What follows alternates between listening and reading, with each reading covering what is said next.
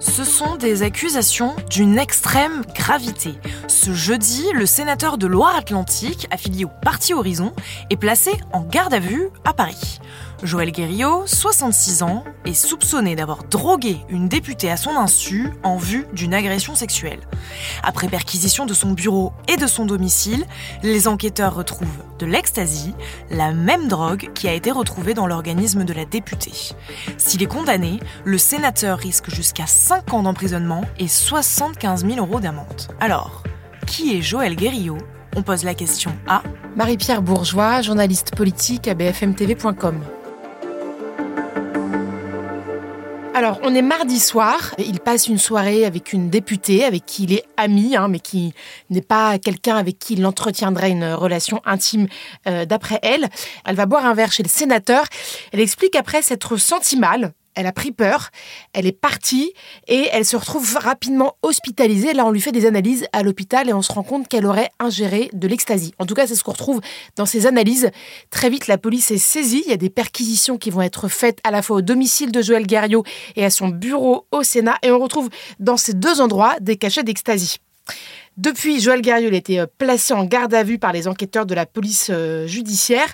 Pour l'instant, son avocat nie tous les faits qui lui sont reprochés. Alors ce qu'on sait, c'est que Joël Guerriot a 66 ans, il est sénateur de Loire-Atlantique, mais il a eu un parcours bien rempli. Oui, alors il est plutôt discret, mais il est quand même élu du Sénat depuis 2011. Il a longtemps été maire d'une petite commune qui s'appelle Saint-Sébastien-sur-Loire, qui est euh, à quelques kilomètres euh, de Nantes.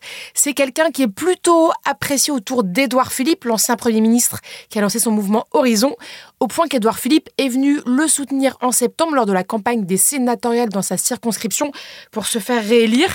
Euh, Joël Garriou, c'est quelqu'un qui est un petit peu connu au Sénat pour avoir porté une proposition de loi pour interdire l'exploitation, je des dauphins dans les centres aquatiques, euh, notamment euh, ce qu'on trouve parfois dans le sud de la France. Il voulait également faire interdire la possibilité de nager à côté des dauphins, comme on le fait parfois euh, en mer Méditerranée.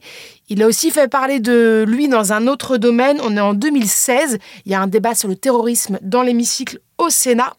Il écrit quelques mots sur son compte Twitter qu'on appelle aujourd'hui X. Il interpelle le gouvernement sur Daesh. Mais la photo pour illustrer ce tweet, c'est celle d'un pénis.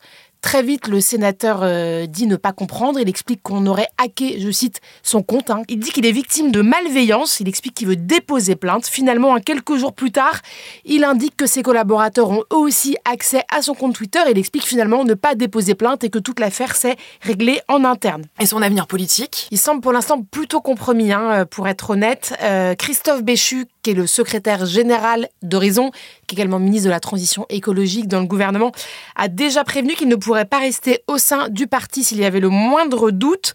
Son sort devrait potentiellement être réglé d'ici la fin du week-end. Merci Marie-Pierre et merci à vous d'avoir écouté la question info. Tous les jours, une nouvelle question et de nouvelles réponses. Vous pouvez retrouver ce podcast sur bfmtv.com et sur toutes les plateformes d'écoute. À bientôt! Vous avez aimé écouter la question info? Alors découvrez le titre à la une, le nouveau podcast quotidien de BFM TV. Les grands récits de l'actualité, des témoignages intimes, c'est tous les soirs sur vos plateformes préférées. À bientôt